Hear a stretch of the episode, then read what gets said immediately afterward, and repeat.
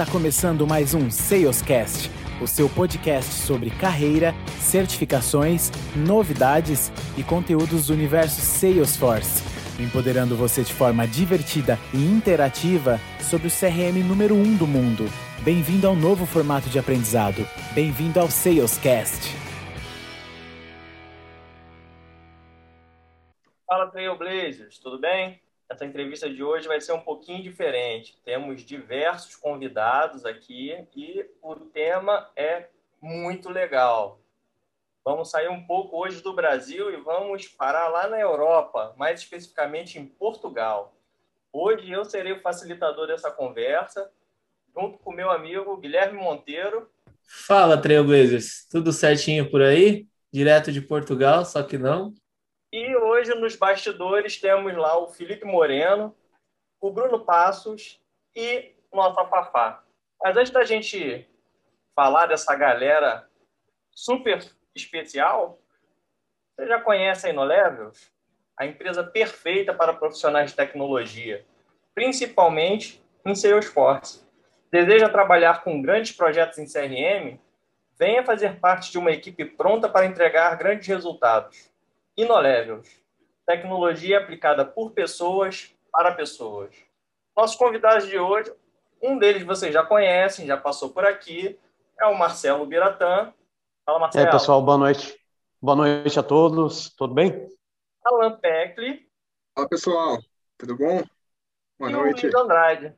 Boa noite, pessoal. Uh, agradeço aí o convite para participar dessa gravação, desse podcast. Vamos ter uma conversa muito bacana aí hoje. Marcelo já passou por aqui, um episódio da temporada 3, que fala sobre o que não fazer sendo um profissional de Salesforce. Atualmente é Senior Product Manager na Farfetch, mas possui experiência desde consultor e líder técnico até arquiteto de soluções. Inclusive, nós trabalhamos junto lá no começo. O Alan Peckley é atualmente Salesforce Lead Developer na Obvious People, possui formação em análise e desenvolvimento de sistema e MBA em gestão de projetos. Esse cara é uma máquina, possui 10 certificações Salesforce, além de duas certificações Copado, totalizando 12 certificações. Luiz Andrade é atualmente Senior Functional Analyst na Natix, possui formação em análise e desenvolvimento de sistemas e mais de 10 anos de experiência na área de tecnologia, das quais mais de seis anos aí em Salesforce. Então, o time aqui é bem robusto e o pessoal veio aqui para dar várias dicas interessantes. O que, que eles têm todos em comum? Todos passaram por Portugal e todos são de Salesforce. Então, tem muita coisa bacana aqui para dividir com vocês, tá? Bom, como de praxe, a gente tem sempre um pedido aí dos nossos convidados de trazerem uma música e uma frase de impacto. Então vamos lá. Alan, sua música e sua frase, o que, que você traz para gente? Você me pegou, hein? Vamos lá, cara. Música Believer, é uma música que eu acho que é bem forte, representa bastante até nós que estamos vindo para cá, né? E a frase brincadeira à parte, né? Aquela água mole e pedra dura, né, amigo? Se você insistir sempre, eu acho que sim, uma hora dá certo. E acho que foi o que aconteceu, pelo menos na minha vida. E, cara, é... faz total sentido para mim, tanto essa música quanto essa frase. Muito legal. Bela música, bela frase. Luiz. A minha música vai ser Enter Sandman, do, do Metallica, do álbum preto. Hoje mesmo eu entreguei dois, dois cardzinhos lá do Gira e, cara, entregar um card do Gira com isso tocando é, é, é épico. É uma maravilha. Bota para bota pra frente, né? Bota, bota, e dá aquela sensação de que, sabe, eu sou o cara.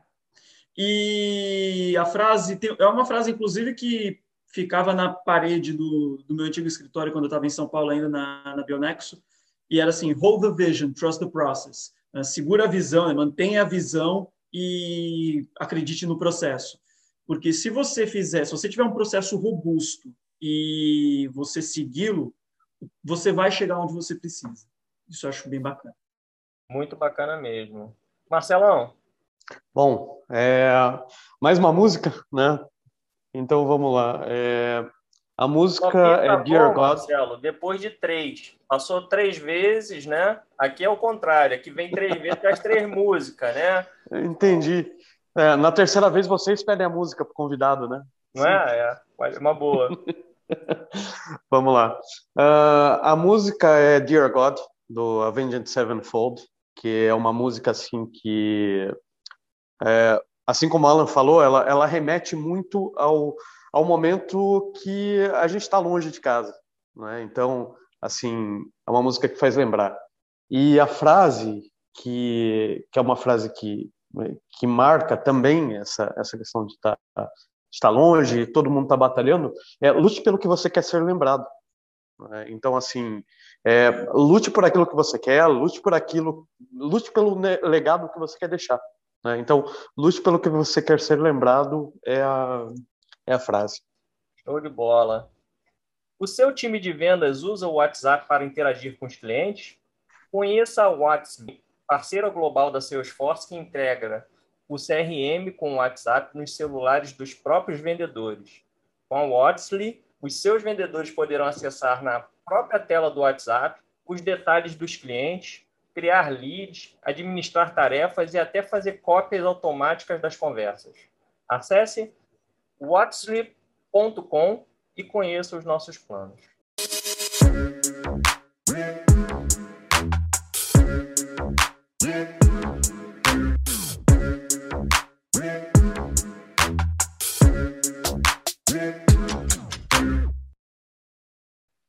Bem, pessoal. Antes da gente entrar lá no tema de Portugal, a gente já ouviu um pouquinho aqui do Marcelo quando ele veio, né? Mas é, a gente não entrou no detalhe do como é, eles foram parar em Portugal, né? De como foi esse processo. Marcelão, começa aí por você, contando como você foi parar em Portugal, como é que foi esse processo. Bom, é... na verdade, a, decisão de Portugal veio depois de uma viagem de turismo, né?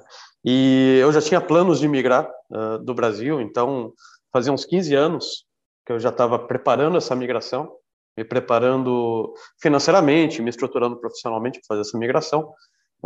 não foi a primeira escolha, na verdade eu queria migrar para o Canadá, mas no momento que eu é, bati algumas metas pessoais que queria migrar, eu vim para cá numa viagem de férias, é, gostei do país e, e resolvi mudar para cá.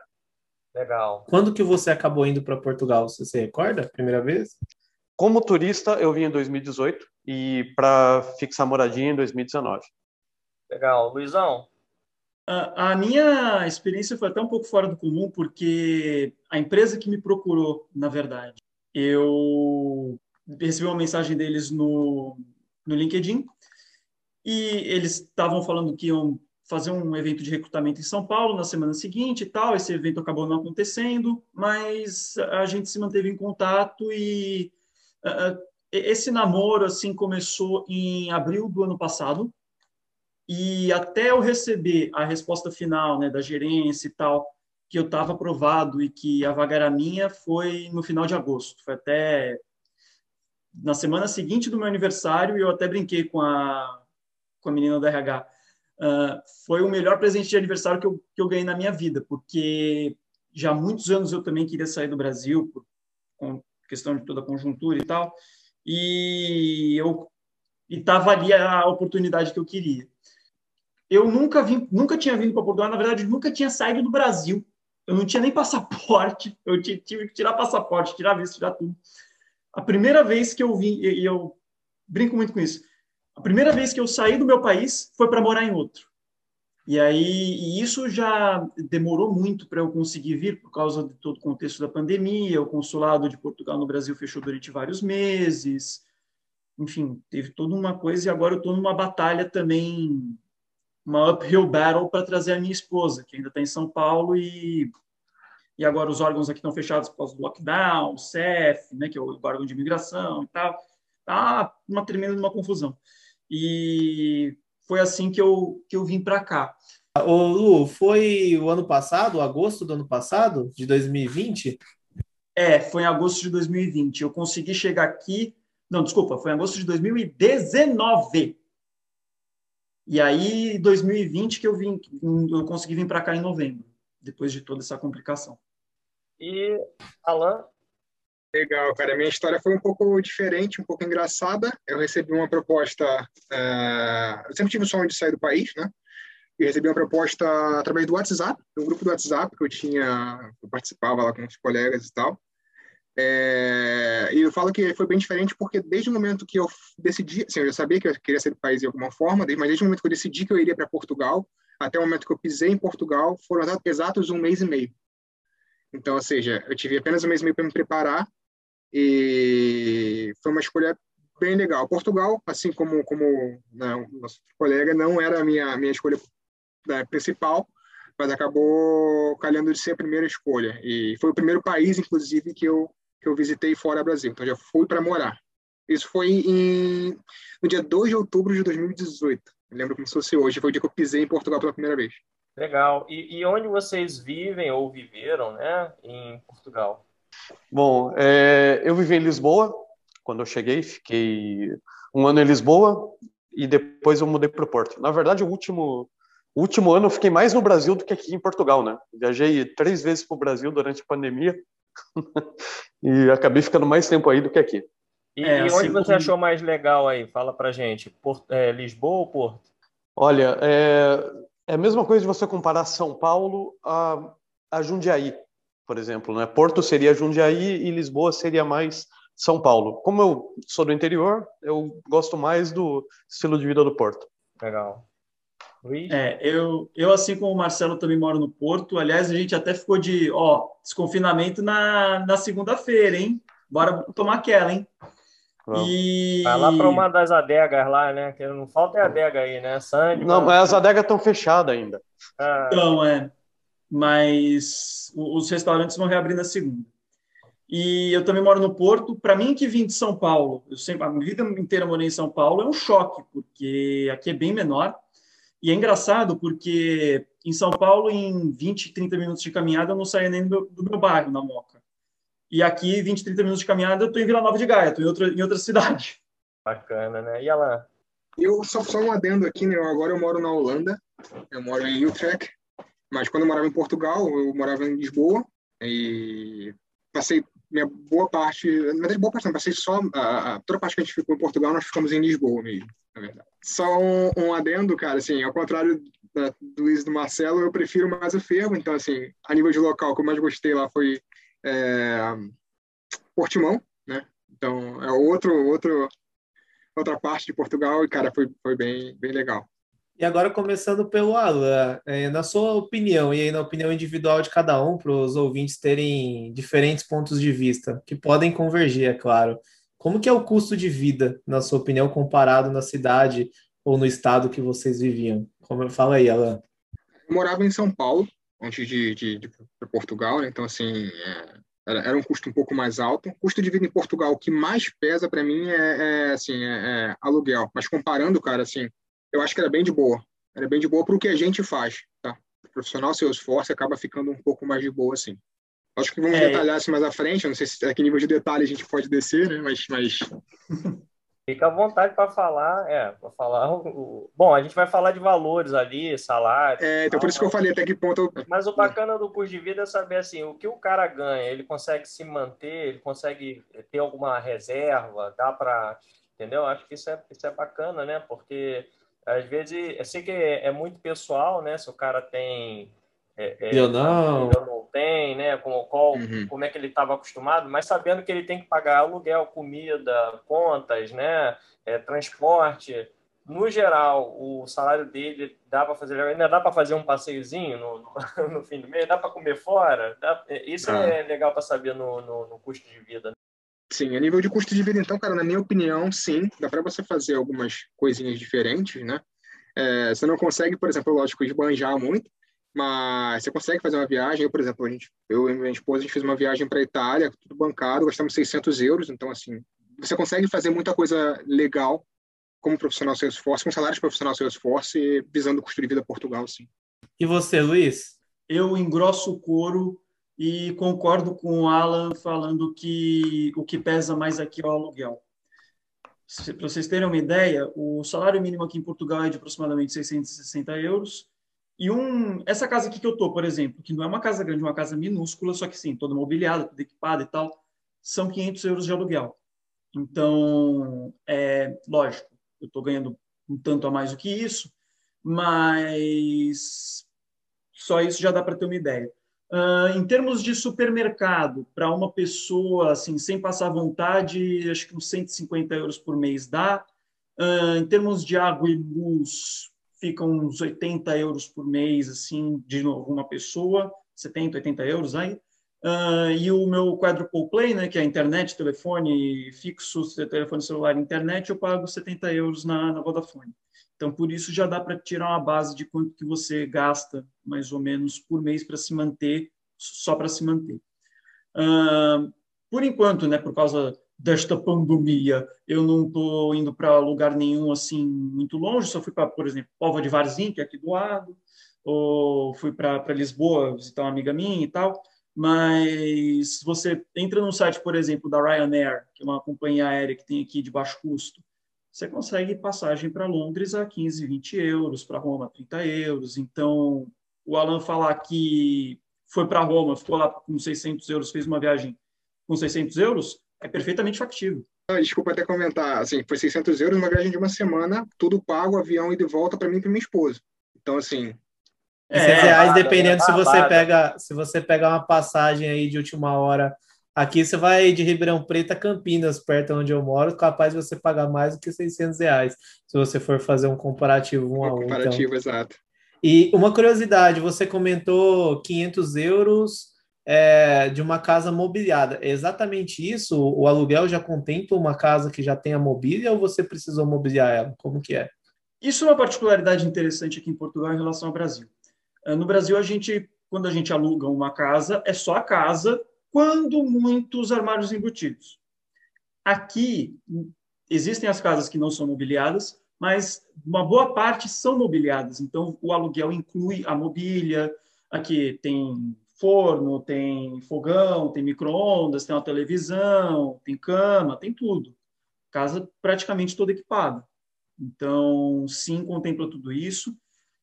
Lógico, né? Às vezes você precisa comprar, por exemplo, precisa comprar uma escrivaninha que eu estou trabalhando na, na mesa da, da, cozinha. Mas tem o básico, sim. Dá para viver. E aí, Mar, qual que é a sua opinião sobre custo de vida? Olha, tem algumas coisas que eu concordo com eles e outras que eu discordo, né? É que assim, é, é isso é uma coisa muito pessoal. Até, até eu acredito que até pela história de como cada um chegou aqui.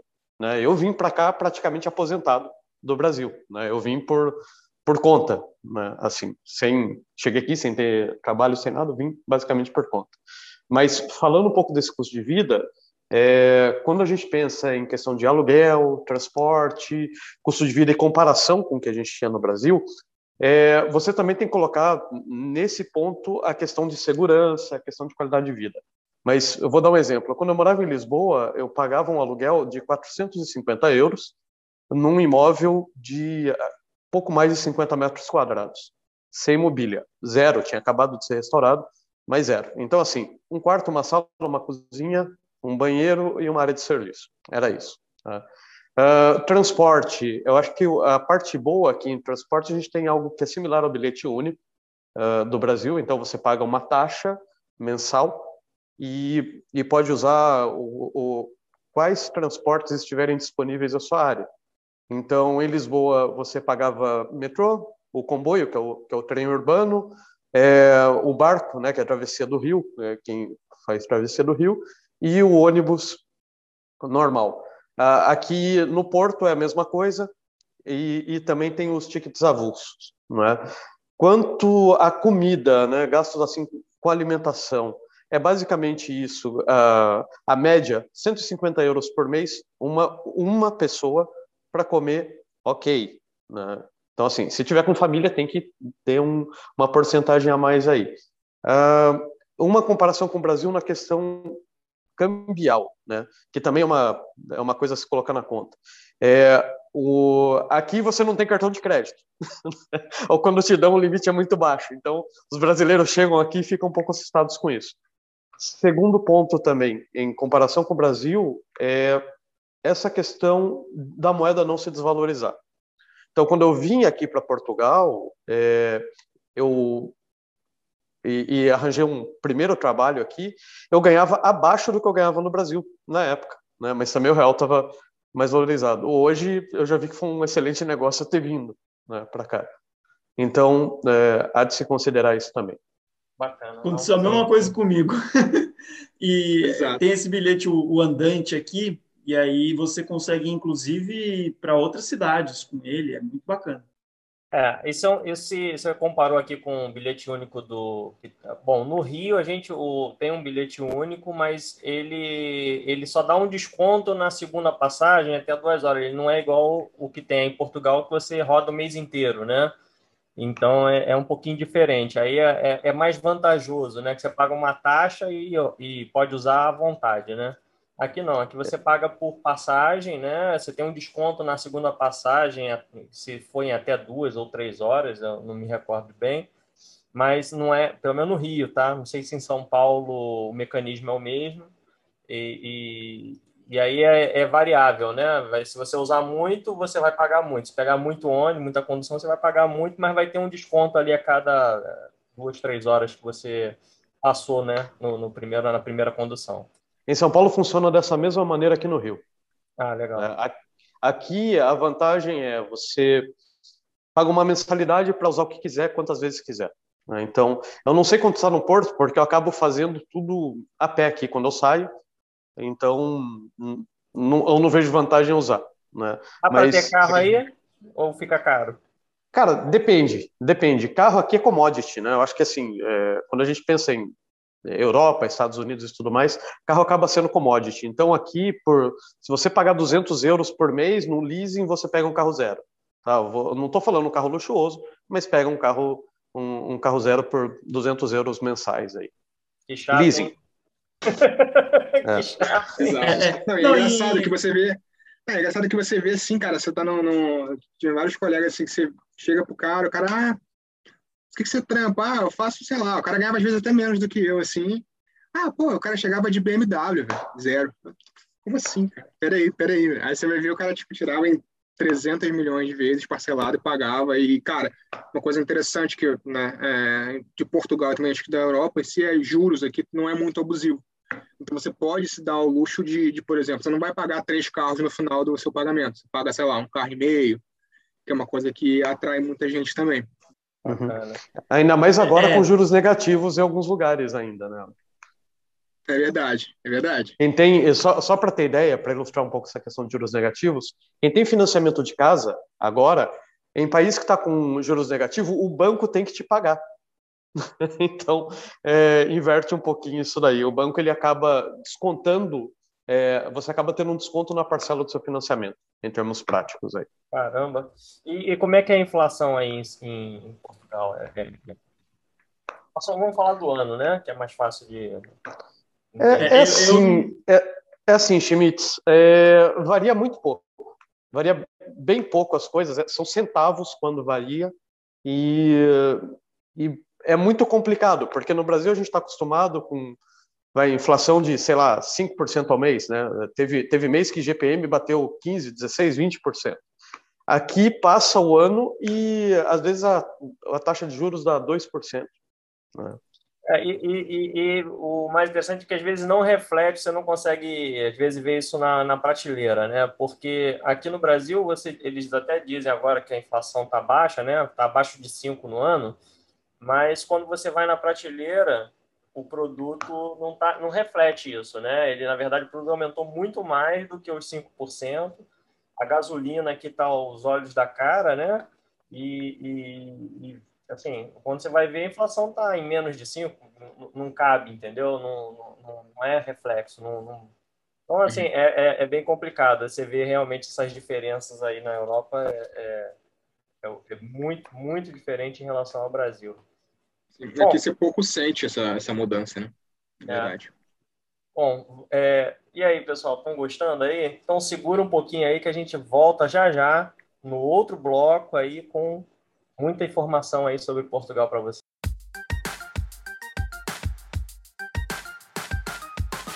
A InnoLevels é a empresa especializada para o seu projeto em Salesforce. Com mais de 250 mil horas em projetos no segmento, entregamos resultados incríveis com uma filosofia focada na excelência do atendimento e que entende a importância de um CRM em nossos clientes. Conheça a InnoLevels.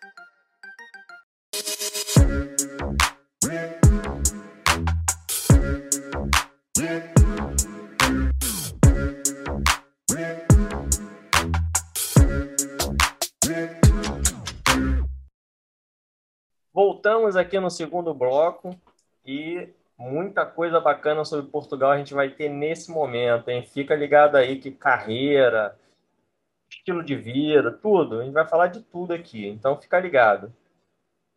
A primeira pergunta aí, fica à vontade para responder quem se sentir mais confortável, mas é legal ouvir a visão de vocês, vai, vai ajudar bastante, tá? Como que é o mercado de Salesforce em Portugal? E aí vamos entrar Alan, no conceito aí, de vamos entrar no conceito de modo geral, não vamos falar de brasileiros ainda, vamos falar de maneira okay. como vocês enxergam. É, e o, o, Luiz ia falar aquela hora, né? Então, de repente, é um bom momento de, de, de falar aí, Luiz. Exato. É assim, uh, eu não vejo assim aquela profusão de vagas que a gente tem no, no, Brasil, que no Brasil a gente sabe que o mercado está muito aquecido, volta e meia, vira e mexe, pipoca WhatsApp, pipoca LinkedIn, não sei o que, com vaga. Eu não vejo isso aqui mas eu acredito que com a evolução do modelo de nearshoring, eu acho que isso pode mudar nos, nos próximos anos, no futuro próximo aí. Mas hoje eu não vejo essa, essa dinâmica toda que a gente tem no Brasil. Fora isso, eu estou aqui há pouco tempo, pelo, pelo menos não, não tenho muito mais informação. Ô Lu, explica para quem não sabe o que é nearshoring. Hum, boa, boa. Estava pensando nisso. Uh, a gente costuma muito falar, quando a gente trabalha em consultoria, a gente fala muito em offshoring, que é a gente mandar o desenvolvimento, mandar tarefas de desenvolvimento, às vezes até de administração, para um outro lugar geográfico, diferente de onde o serviço está sendo prestado, para esse serviço ser prestado de forma remotamente, mais barato. Normalmente, no Brasil, a gente faz, near, é, a gente faz offshoring para a Índia, que lá o custo de trabalho, vocês sabem que é baixíssimo. O nearshoring, ele tenta compensar algumas das falhas do offshoring, principalmente do offshoring para a Índia, que são a questão do fuso horário, a questão da diferença cultural, trazendo para um lugar que é mais barato do que você fazer o, o desenvolvimento nos grandes centros, mas que tem uma maior proximidade geográfica e cultural. Vou dar um exemplo bem, dois exemplos bem simples. Uh, o banco onde eu trabalho é francês e tem a operação aqui no Porto para fazer nearshoring. Então, a gente está a uma hora de diferença de Paris e muita gente aqui fala francês e tal. Eu mesmo estou começando a aprender. No Brasil, é comum o pessoal de São Paulo, Rio de Janeiro, também fazer nearshoring para o Nordeste, especialmente para o Recife, né, que tem lá o Porto Digital e aquelas empresas todas que têm filiais no Recife. Então, isso é o nearshoring, é você fazer um offshoring, mas mais pertinho.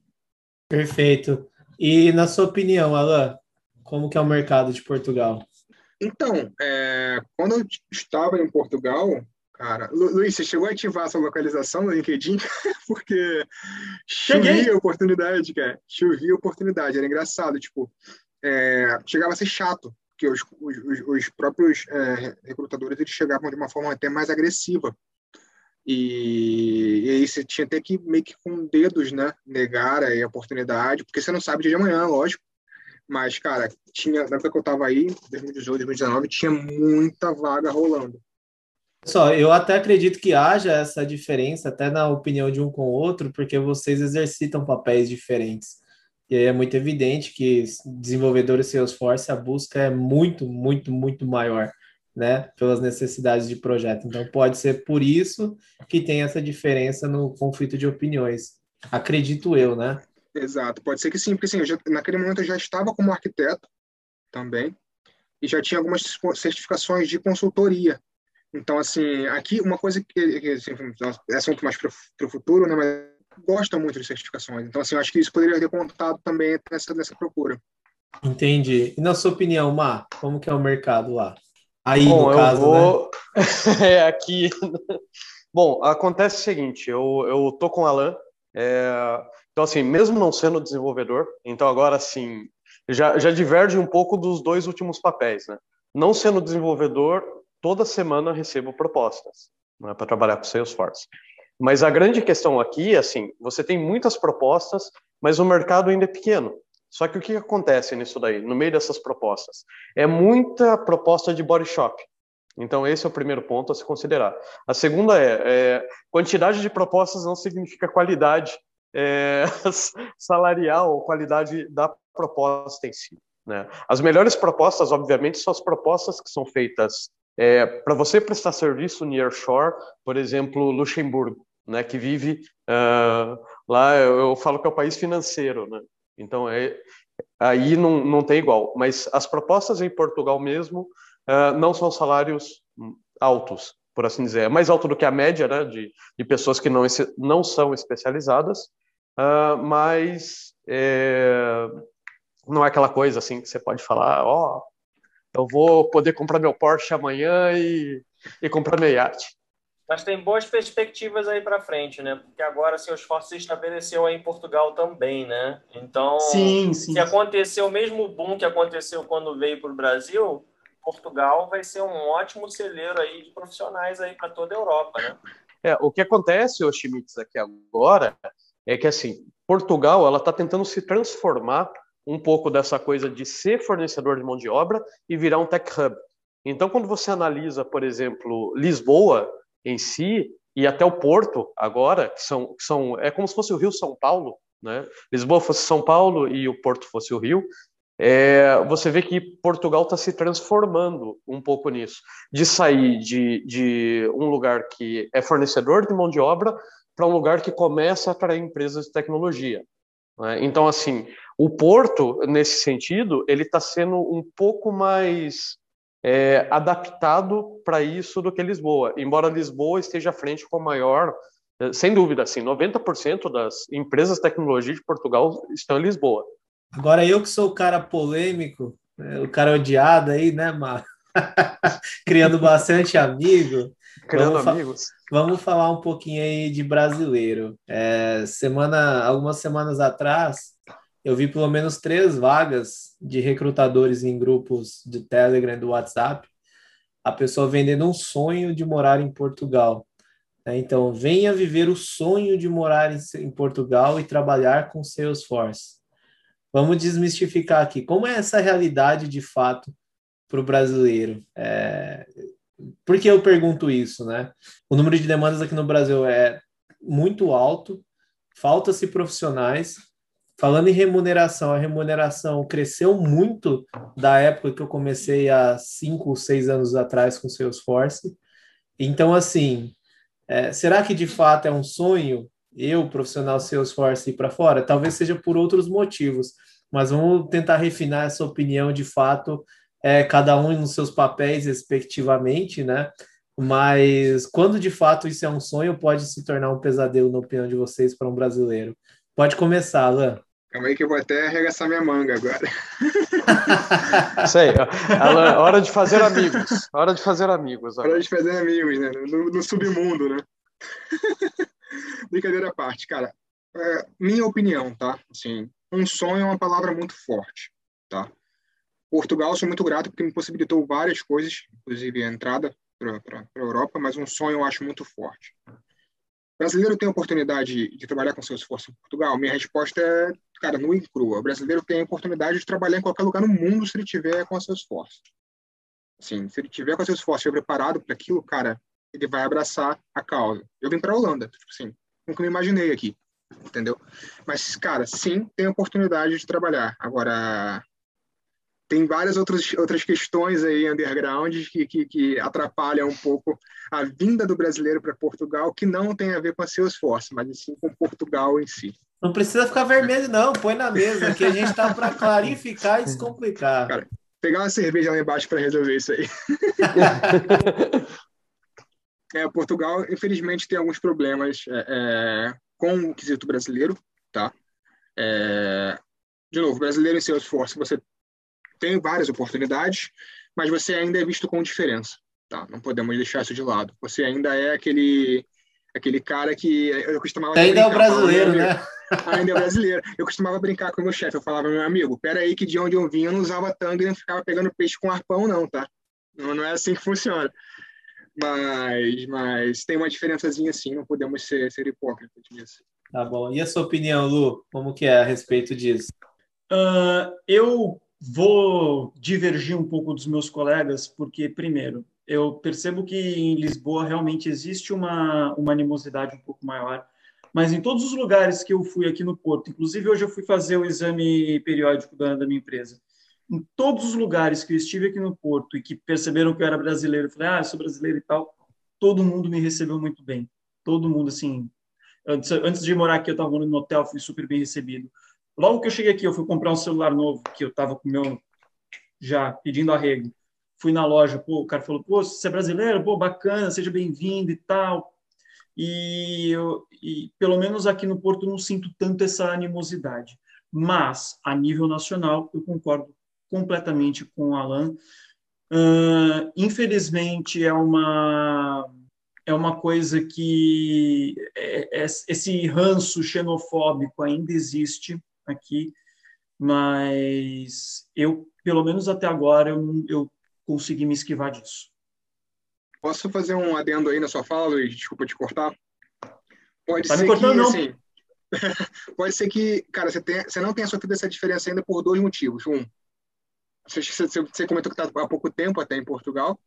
E Sim. dois, é, uma outra situação também é a seguinte, cara. Portugal, agora, depois da pandemia, eles estão tendo de se reinventar. Então, por exemplo, é, uh, Portimão, por exemplo, era, era, um hub que, cara, recebia, tipo, gente do mundo todo para as praias e tudo mais. O engraçado é que os portugueses sentiram isso. Né? Depois que veio a pandemia, eles começaram a fazer propaganda para o público interno, para os próprios portugueses. E eles tomaram raiva com isso. Então, assim, pode ser que Portugal esteja meio que se reinventando, porque, pera, os caras eles estão sentindo agora na pele que os caras, os brasileiros, os caras estão injetando dinheiro na gente. Então, não é bem assim. Então, pode ser que isso esteja mudando agora por isso. É, é, tem, outra... tem, mais um, e tem mais um fator também. É, a época que ele chegou, né? Assim, tipo, é. É, Luiz, tu chegou mais ou menos no meio da pandemia, então não te, tu não teve Totalmente. muita exposição. Exato. Então tu não teve muita exposição ao dia a dia, né? Ao que era antes da é. pandemia aqui. Uh, então, assim, eu vou compartilhar uma experiência minha. Então, imagina, uma coisa é tu chegar no país uh, com visto de residência e, e com emprego, tá?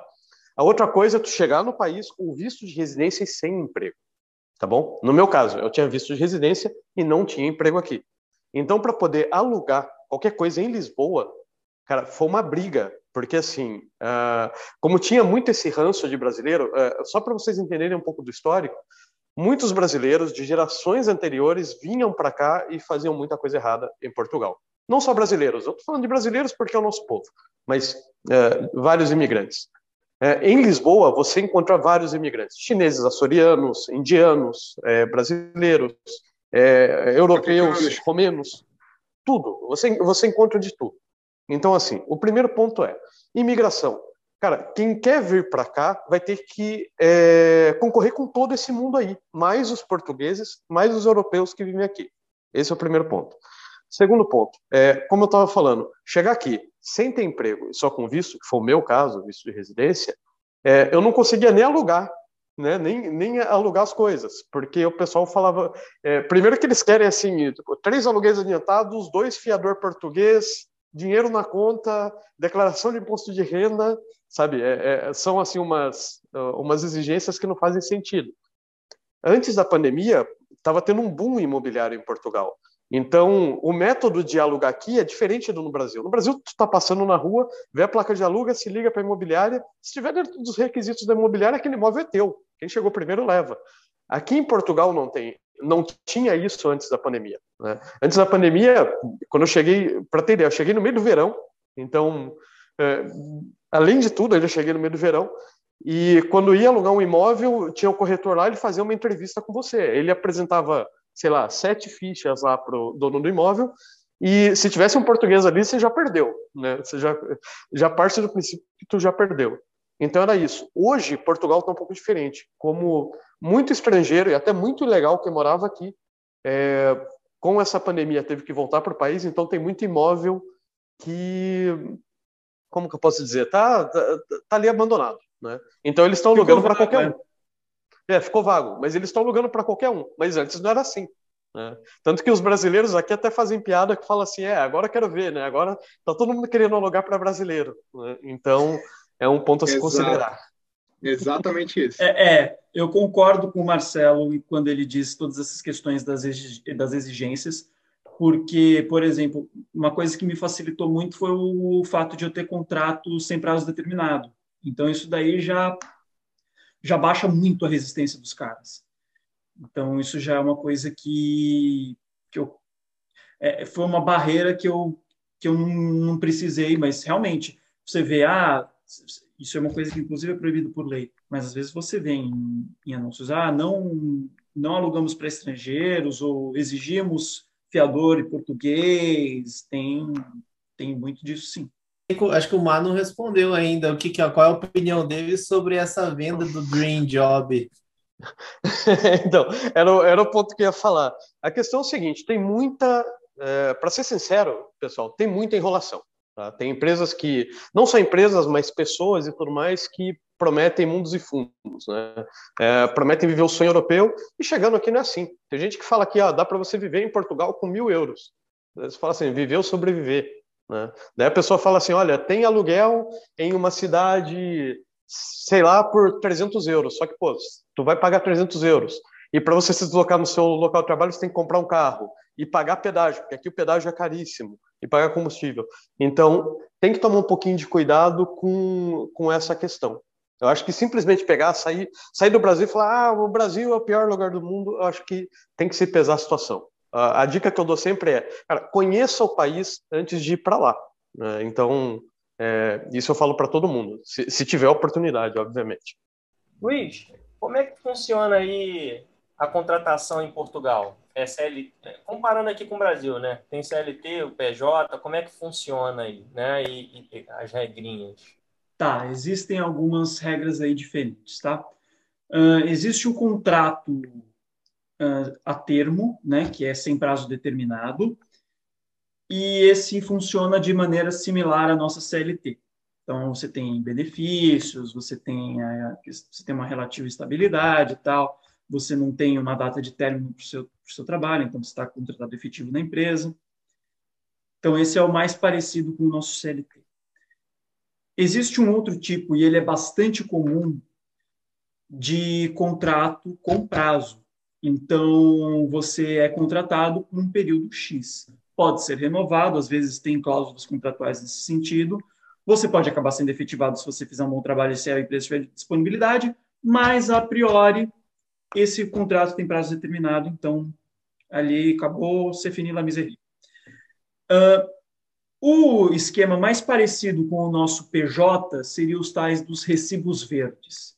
Eu, honestamente, não sei muito bem como, como funciona, mas é um esquema bem parecido assim com você ter um, você tem que abrir uma empresa, então você tem que declarar o que você recebe no, na, na autoridade tributária, que seria a Receita Federal daqui, e no final do ano tem, o, tem a questão do IRS, que é o Imposto de Renda. Então, são essas as três principais modalidades de contratação. As outras coisas ligeiramente diferentes que a gente vê no Brasil, tipo a cooperativa, aquele outro que surgiu hoje que eu nem sabia que você contrata como sócio da empresa e você tem um prolabore, o resto vem como lucro, não sei o que. Isso daí não tem aqui. São só esses três tipos básicos. Inventação de moda é só aquilo. não, não, é, eu não, não queria viu, falar Guilherme? dessa maneira. Não é não, viu? Tô brincando, não, Eu não queria falar dessa maneira, colocar dessa maneira, mas eu ia falar exatamente isso. Então, essas modas que, que o povo inventa, de cooperativa, não sei o que, essa, exatamente isso. É. Ô, ô, Luiz, deixa eu só complementar a sua questão. Por favor. É, o recibo verde, aqui em Portugal, ele é equivalente ao microempresário individual no Brasil. Tá? Então, assim, é, você tem mais um outro regime que é, que é equivalente ao PJ, porque o, o, recibo verde ele te dá um teto máximo aí, mas quando você vai declarar e tudo mais, você não precisa de um contador, né? Tem, tem tudo isso. Uh, quando você passa para o que seria o equivalente ao PJ, aí você pode ter sociedade, pode ter empresa individual, pode ter ME e tudo mais, né? Só que tem, tem outros nomes aí. E, pessoal, é, existe algum tipo de benefício nesses tipos de contrato, nas diferentes modalidades, como VA, VT, seguro de vida, participação de lucro, e aí até quem sabe seguro-desemprego? Uh, existe, e isso varia muito de empresa para empresa, Guilherme. Você não tem aqui uma, um padrão, por assim dizer. O, o padrão aqui é a mesma coisa que no Brasil. Então é décimo terceiro salário, férias remuneradas. A diferença é que a férias aqui ela é contada em dias úteis e você pode tirar a partir, pelo menos na minha empresa, a partir do primeiro mês de empresa você já tecnicamente já pode tirar a férias. Né? Na verdade, assim, a cada um mês de trabalho você já tem direito a dois dias úteis de férias. É assim que funciona. Você pode tirar fracionado, pode tirar como quiser.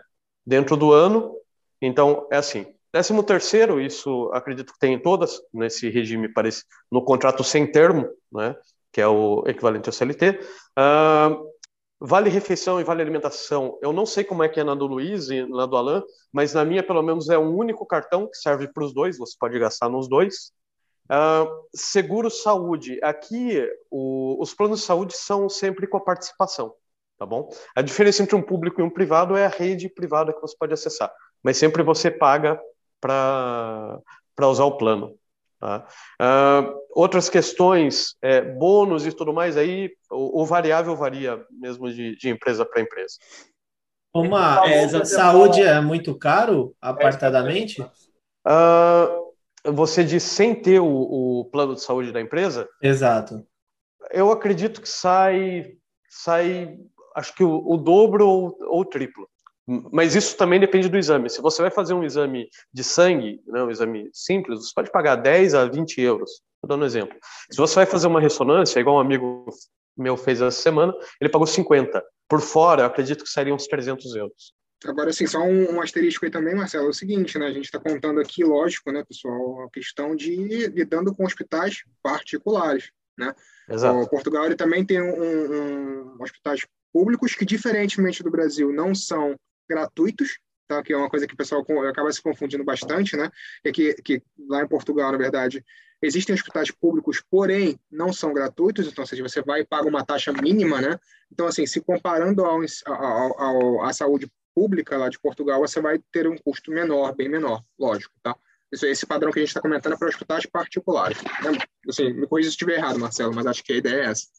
Ah, correto, correto, Alan. E, e, tem mais uma particularidade. O hospital público aqui, é, eu, eu, vou falando bem sinceramente assim, tem uma diferença para o SUS, é um pouquinho melhor porque você tem uma população menor para ser atendida. Mas aqui também, quando você vai no hospital público, se você não tem o que eles chamam de médico de família, que é o médico que te acompanha, às vezes você vai marcar uma consulta para 30 dias. Né? Um exemplo. Se for marcar um exame mais complexo, também pode demorar é que varia muito de, da zona que você mora para outra. Né? Só para complementar o que ela falou. é boa. Deu emergência, precisou do hospital, o hospital é bom. Garante. É, eu não sei porque eu nunca precisei, né? Mas a princípio parece que funciona. e seguro-desemprego, galera, tem nesses contratos tipo CLT assim? Sim, na verdade você tem o semelhante ao do Brasil a nível do. Eu esqueci o nome do Brasil. É muito chique falar, eu esqueci o nome do, do Brasil, das coisas, né? é, é, da segurança social aqui. Segurança é social. equivalente ao nosso INPS, né?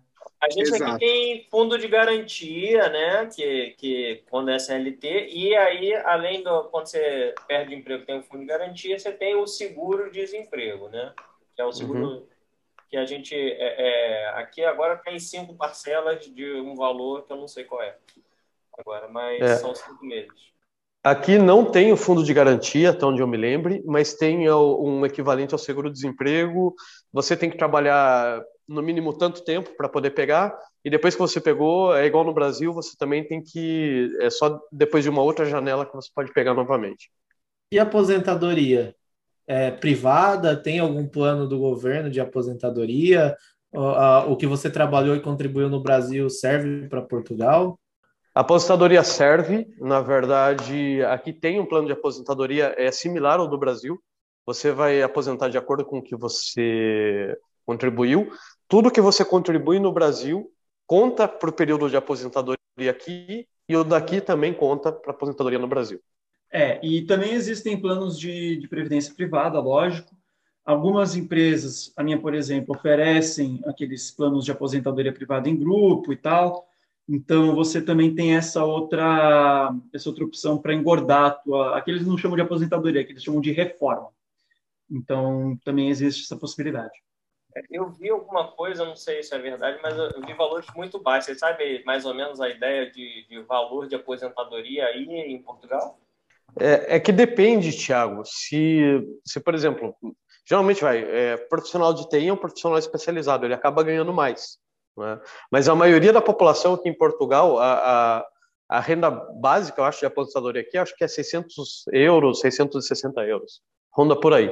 Isso é o, o valor da aposentadoria que, até onde eu me lembro, que é, que é o equivalente ao valor do salário mínimo. Algum perfil profissional que seja mais cobiçado em seu esporte aí em Portugal? Cara, a resposta eu acho que é claramente sim. Eles têm uma preferência por developers, arquitetos e, e, e outros, né? É, não significa que não temos mercado para business e nem que não temos para admins, temos também, né? Mas a preferência, na minha opinião, é clara. Eles preferem devs e, e, e arquitetos.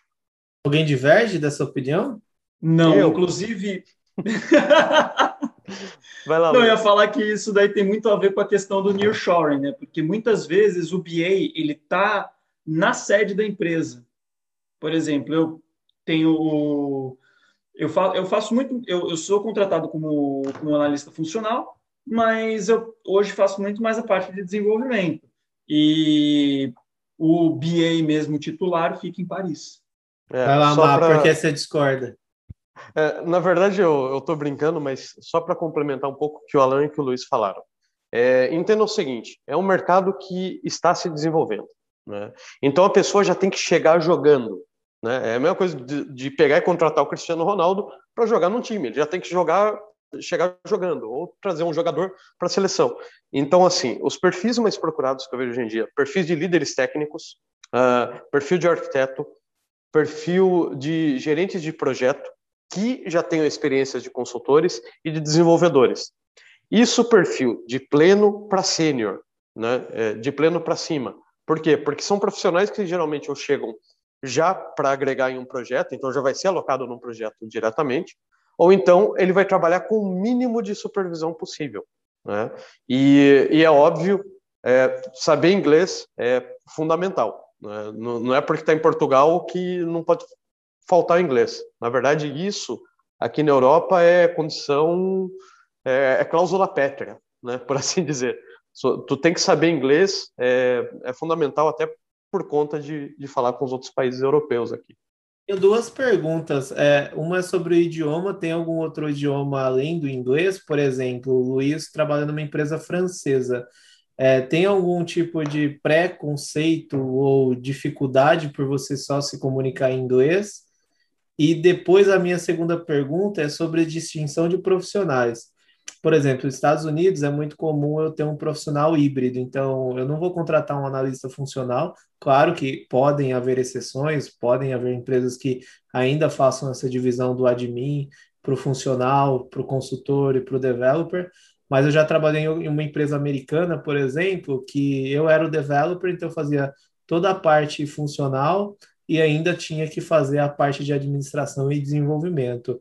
Como que é isso em Portugal? Dividindo em duas perguntas. Fiquem à vontade quem quiser contribuir. Respondendo a segunda pergunta, é, cara, aqui, minha concepção, tá?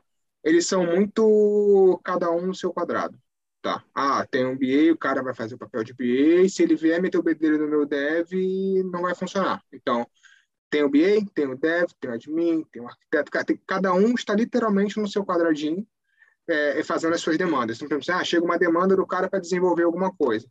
Às vezes o cara vira e fala, putz, sei lá, isso aqui é uma coisa mais consultor, mais, mais funcional. O cara vai, desenvolve e faz. Ou, ah, tem que botar um cara para levantar requisitos. Eles nunca vão pegar um dev ou um arquiteto para fazer isso. Eles vão botar um cara que é BA para fazer isso. Então, assim, é muito estruturadinho, assim, essa é a minha visão. É, eu vou divergir um pouco do Alan, porque, por exemplo, como eu acabei de dizer, eu sou contratado como, como analista funcional e eu faço basicamente papel de, de dev. Então, acho que isso vai muito da maturidade de cada empresa, da maturidade de cada projeto. Na, mesma, na, minha, na minha empresa mesmo, uh, tem, pros, tem projetos que tem BA, tem um QA, tem um dev, blá, blá, blá. Nos projetos em que eu estou atuando, que são projetos muito menores e que tem budgets muito reduzidos, então aí tem que ser aquela, aquele esquema do de peão a gerente é tudo com a gente. Então, tem que ser uma coisa um pouco mais autocontida. Quanto à questão dos idiomas, que foi primeiro, a primeira pergunta que o, que o Guilherme jogou aí para a gente, depende. Por exemplo, os franceses odeiam falar inglês. Então, se você trabalha numa empresa francesa, trate de aprender francês. Estou fazendo.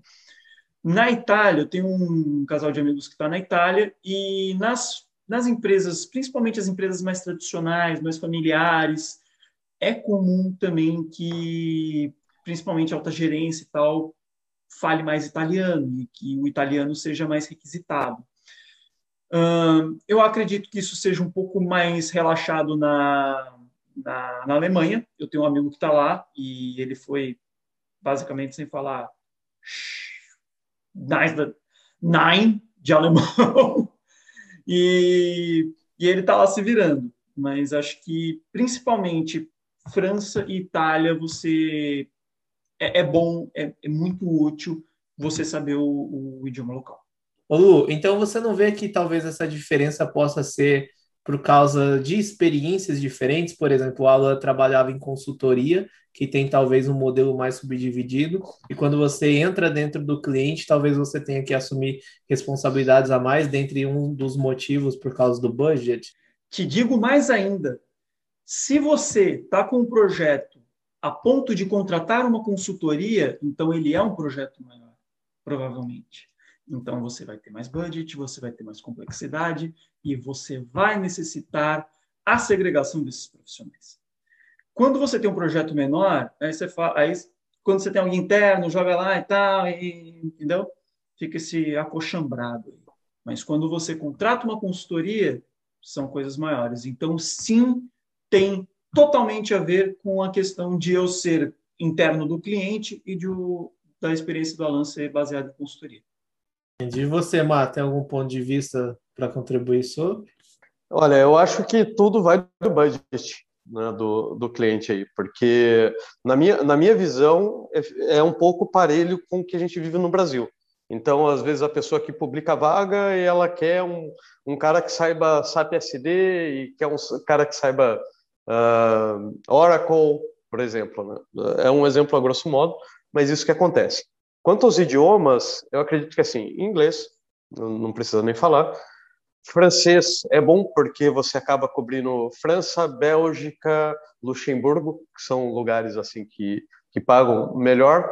É, a questão do italiano, você fica mais restrito ali à Itália, porque o resto da Europa meio que não fala italiano. e assim, uh, alemão, né, no caso, se você quiser trabalhar na Alemanha, ele não vai fazer muita diferença, mas ele ajuda muito para você trabalhar ali e um pouco na Holanda também, que eles têm o Dutch que é, que é parecido com, com o alemão, né? O Dutch que não é Deutsch, né? Então, é isso aí. então, é, mas, mas, ajuda bastante ali porque são bem, bem próximos. É, Marcelo, Pensando aí em oportunidade para mulheres, como é que está o mercado aí em, em, em Portugal? Olha, Tiago, é, é um pouco complicado pela natureza da empresa que eu trabalho. Então, assim, a natureza da empresa que eu trabalho, ela não tem essa distinção. É? Uh, eu, eu, vejo que tem vagas aqui na Europa que são anunciadas assim, né? Que, que eles colocam na frente do título da vaga o, o gênero da pessoa. Né? Se é male, female ou X, né? Então você tem MFX normalmente. Mas a empresa que eu trabalho ela não não olha para isso, né? ela olha exclusivamente para as competências. Legal, é. Não, isso é bacana, né? Então independe do, da, do seu gênero, raça, é, é competência, né? Exatamente, exatamente. Bacana. É, a minha experiência é igual, assim, a gente tem, inclusive, dentro da, da Salesforce Factory, que a gente chama, que é a equipe de Salesforce daqui, é, da, da Natixis. a gente tem várias mulheres, então, assim, é, tem e existe um push por parte da companhia como um todo para se para se incluir, para se ter essa diversidade, tem toda essa questão do DNI. Também é, é isso. Pessoal, uma pergunta que está fora do script. Quais são as maiores empresas de consultoria em Salesforce em Portugal? Cara, a gente tem Capgemini, tem Accenture, tem Everest, todas essas grandes empresas, todos esses grandes players estão por aí. Tem também... Deloitte é... também. É, o suspeito Deloitte Portugal tem também uma área de Salesforce. Os suspeitos no, normais, né? É, Os suspeitos é que, usuais. É, é que saindo, saindo um pouco desses providers, assim que são, são providers globais, aqui em Portugal você não tem empresas que são especializadas em fazer hunting de profissionais Salesforce. É? Então, assim, cai na, na, mão de uma empresa de hunting uh, e eles acabam é, indo atrás né, de, do que eles precisam aí. Você tem algumas consultorias menores que, que têm é, que tem células de Salesforce, que são especialistas em Salesforce, por assim dizer, mas a maioria do mercado é muito generalista nesse contexto. Você não tem consultorias específicas de Salesforce. Muitas, né? Você tem poucas, né? E assim, por mais que nós não tenhamos, vocês veem algum tipo de surgimento igual aqui no Brasil? Porque hoje você tropeça, amanhã você descobre uma consultoria nova aqui em São Paulo. Então, no São Paulo ou no Brasil como um todo, né? Tem muita consultoria surgindo. Cada dia você vê nomes diferentes, você fala, caramba, né? Não sabia, ou é uma consultoria que já era especialista em outras tecnologias e está absorvendo Salesforce, Salesforce de fato não é o core daquela empresa, ou mesmo empresas de consultoria surgindo, porque reunir um grupo de amigos vamos fazer consultoria em Salesforce. Vocês veem alguma coisa do tipo crescente nesses números também? Uh, eu vejo porque até eu acredito que esse seja um dos motivos pela qual a Salesforce se instalou aqui em Portugal, né? Até para fomentar um pouco esse mercado, né? Porque aqui em Portugal, especificamente, Salesforce é uma coisa nova, não está nem tão desenvolvido quanto no Brasil né? Uh, e nos Estados Unidos. Então, assim, eu acredito que a Salesforce tenha vindo para cá até para começar a fomentar esse tipo de coisa.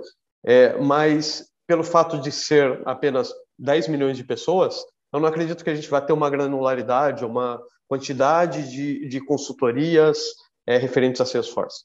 Mesmo porque, é, tirando os big players, né, as pequenas que tem hoje, elas já atuam é, no mercado europeu como um todo parte desses small players eles jogam dentro dos grandes players. Né? Então, assim, às vezes muitas empresas, o que, que eles fazem? Eles, é, você viu essas maiores zonas assim, às vezes eles têm necessidade de ter funcionários de Salesforce, mas como eles não têm, esses players menores têm, então, cara, eles meio que quarteirizam o serviço. É normal você ver isso lá.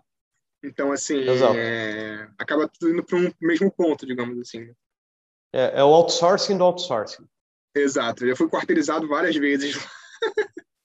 Então, Trailblazers, estão gostando? Segura aí que no próximo bloco vai ter muita coisa interessante de carreira, hein? Não deixe de ouvir. Fica com a gente. Voltamos já.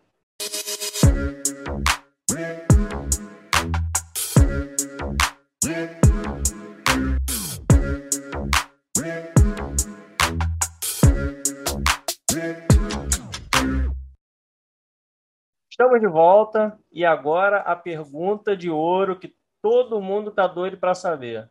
Quanto ganha um profissional de Salesforce em Portugal? E aí não seria justo, obviamente, a gente falar no geral, porque existem os papéis diferentes, então a gente vai é, é, ouvir um pouquinho de cada um e um pouquinho da opinião de cada um. Vamos começar pelo desenvolvedor. Quanto ganha um desenvolvedor aí em Portugal? Alan, conta para gente. Vamos lá, cara, essa pergunta é muito interessante. Vamos ter respostas engraçadas aqui.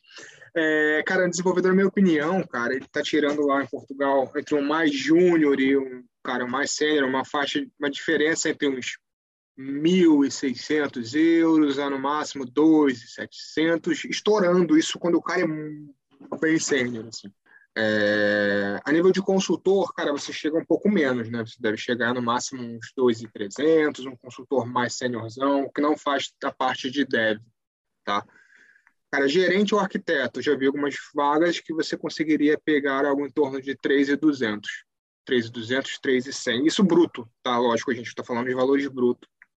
Não tô falando e o funcio... Aí o funcional ele consegue ganhar mais do que um dev? Não, não, não, não. Eu tava falando de gerente arquiteto. Funcional, na verdade, eu pulei. Desculpa. Tá. É, o, funcio... o funcional, na verdade, eu não tenho uma noção de quanto Não, você falou, consul... você falou consultor, né? Você falou consultor. É, ah, sim, consultor funcional, certo. Consultor funcional. Desculpa, isso. Não, não. Quando eu falei 2 de 300, eu falei o teto. O cara mais sério. Ah, entendi. Tá, não, é, até, é até para fazer esse, esse comparativo, né? Porque uhum. aqui geralmente costuma se valorar mais um desenvolvedor do que um funcional. Então, Sim. até para entender essa conexão. É, e, e, em Portugal também, tá? Assim, eu falei que 2.300 é o máximo, e o de dev é 2.500, 2.700 o máximo. Tá bom. E você, Lu? É, uh, eu não sei dev, não sei gerente, não sei. O que eu consigo dizer para vocês é de funcional. Uh, um funcional vai tirar aí um e 300, um cara mais júnior, provavelmente, até um cara mais sênior, uns 1.800. E isso falando de mercado bancário, que é que teoricamente paga bem. Mas aí isso em cliente, eu acredito que em consultoria, como o Alan disse, consiga se tirar mais. Só que em compensação tem a questão dos benefícios, né? Que aí é uma outra coisa a se considerar. Você diz assim, os benefícios são robustos né, a ponto de compensar bastante no, no, no salário? São, cara, são. São bem robustos. Legal. E você, Má, tem alguma opinião divergente sobre os diferentes papéis? É, na verdade, tem uma opinião complementar, né? Assim, é, eu não estou tendo muito acesso a faixas salariais de, de júnior e pleno, né? Então, assim, falar faixas salariais de sênior, uh, líder e arquiteto. Arquiteto aqui, sênior, eu estou falando sênior com, com mais de 10 anos. E assim, pessoal, sênior, é, só repetindo o que a gente falou outro dia não pode. Sênior não é o cara que mexe só há 10 anos com Salesforce, é o conjunto de competências. Tá? Eu já vi é, vagas de sênior aqui, é, equivalente ao CLT, por 3.500 euros, mas isso é muito raro, tá? porque isso já é algo bem acima da realidade. Uh, Para consultorias, Aqui em Portugal, fazendo nearshore, eu já vi vagas de 4 mil, 5 mil euros. Mas aí a pessoa ela tem que ou ficar alocada às vezes fora de Portugal. Ela é contratada por Portugal em algum momento, em algum momento ela tem que viajar para ou, ou, semanalmente ou alguma coisa assim para o cliente. Só agora em época de pandemia que as pessoas acabam ficando todas aqui. Mas já é, é, já é, mais ou menos a vida de um consultor normal, né? É, ter que exatamente viajar é normal, né? Exatamente, Thiago. Exatamente isso. É, que, que é algo também que uh, a gente não citou até agora, mas uh, as empresas também elas solicitam isso. Né? Não estão solicitando no momento. Mas assim, eu, eu acho que a média aqui, o teto, teto mesmo estourando em Portugal, muito acima, assim, 3.500 nesse momento. Tem até um amigo meu que, que, antes de eu morar aqui em Portugal, falei muito com ele, quando eu vim até na minha viagem de turismo, ele, na ocasião, ele falou assim, Marcelo, quando eu cheguei, eu ganhava 5 mil uh, como PJ, e já era um salário alto. Né? Então, só, só para vocês terem ideia do que é. Mas, é, mas são vagas é, seniors, e é vaga que é difícil de achar esse salário. Isso, isso você falou de um consultor sênior, né? Um gerente arquiteto, quanto que seria? É, é, na, mesma, é na mesma faixa, Tiago. Nesse caso, assim, quando a gente está falando de cargos de liderança, sêniors, uh, seja consultor, seja arquiteto, seja dev, cara, acaba sendo muito aí.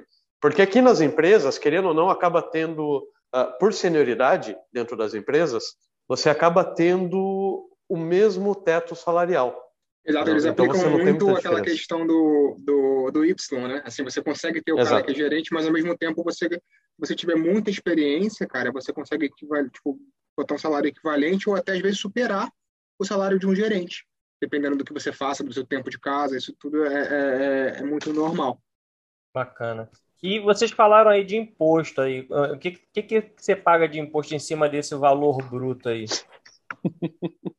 Eu vou deixar o Alan começar. Lá, lá onde ele mora é mais divertido. não, não, aqui, aqui onde eu moro é, é outra pegada de, de, de, desconto de imposto, cara.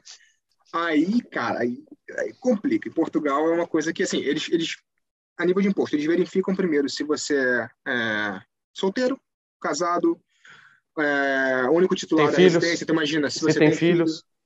Então, imagina, você, ah, imagina que você é casado, tem dois filhos. Isso aí tudo vai bater no seu IR, vai mandar no seu IR. A grande questão é que, é, fazer um adendo rápido aqui, eu não, faço meu IRS lá há um tempo já, mas uma coisa que era interessante a nível de imposto lá e que eu usei, não sei se os meninos já usaram, se vocês não, não usaram, podem usar, é um benefício que Portugal tem para os brasileiros altamente qualificados que estão morando em Portugal.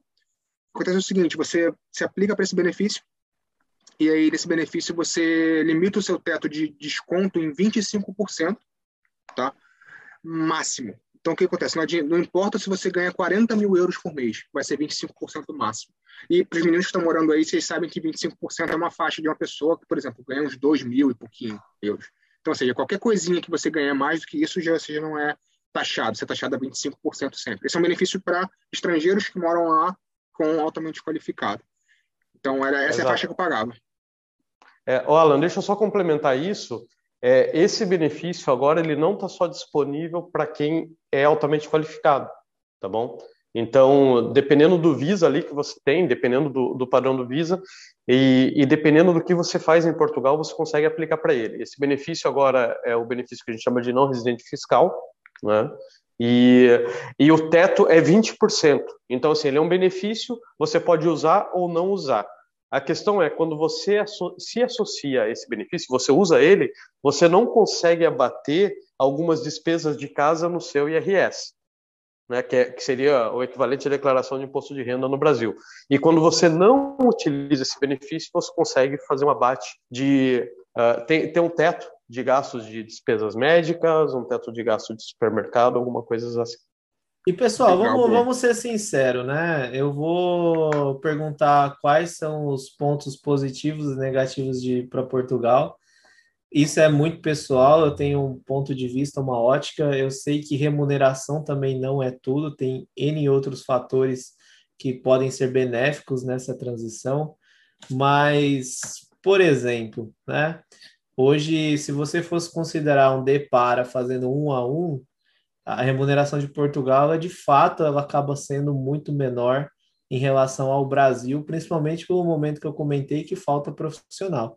Então, o pessoal está tuchando a coisa mesmo financeiramente, falando para tirar a pessoa de uma empresa e para outra, é, e isso está fazendo com que o mercado infle de uma maneira inigualável, nunca vi isso antes. Então, assim, é, quais são os prós e contras? Eu gostaria de ouvir cada um de vocês, né? Isso, como eu disse, muito pessoal.